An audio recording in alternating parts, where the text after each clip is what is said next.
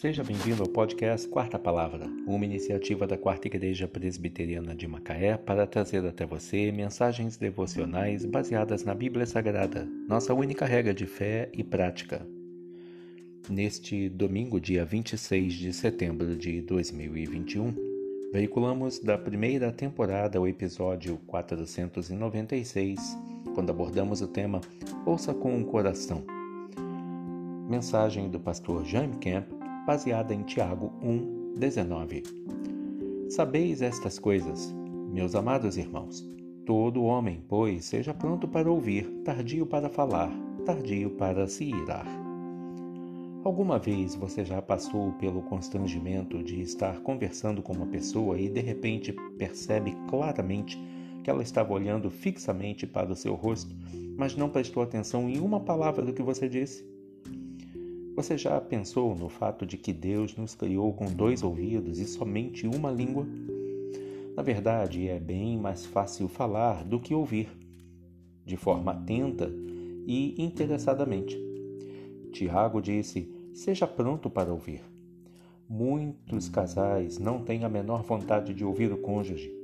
No entanto, para resolverem os conflitos que venham a surgir ou mesmo para tomarem decisões em prol da família, ambos devem se ouvir, respectivamente, com interesse, concentração e amor. Por que temos tanta dificuldade em parar para ouvir?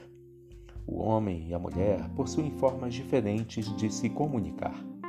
Para ele, é uma prática racional, funcional. Para ela, é algo emocional e interpessoal, uma maneira de proporcionar alegria, calma e paz ao seu mundo interior. O Senhor nos criou diferentes uns dos outros, porém, apesar das diferenças, quando as nossas necessidades não são satisfeitas porque não souberam nos ouvir, podemos nos ferir, nos entristecer e nos frustrar. Entre o casal, quando um não tem a sensibilidade de ouvir atentamente o outro, acontece o distanciamento mútuo gradativo. Há ainda o agravante de vivermos num corre-corre sem fim, sujeitos a uma agenda lotada de atividades e compromissos. O resultado disso é a falta de tempo para ouvir o cônjuge e muitas vezes até assunto para conversar. Há muitos casais que sentam na frente da TV e depois de um dia de trabalho intenso e simplesmente não encontram um assunto para conversar quando estão a sós.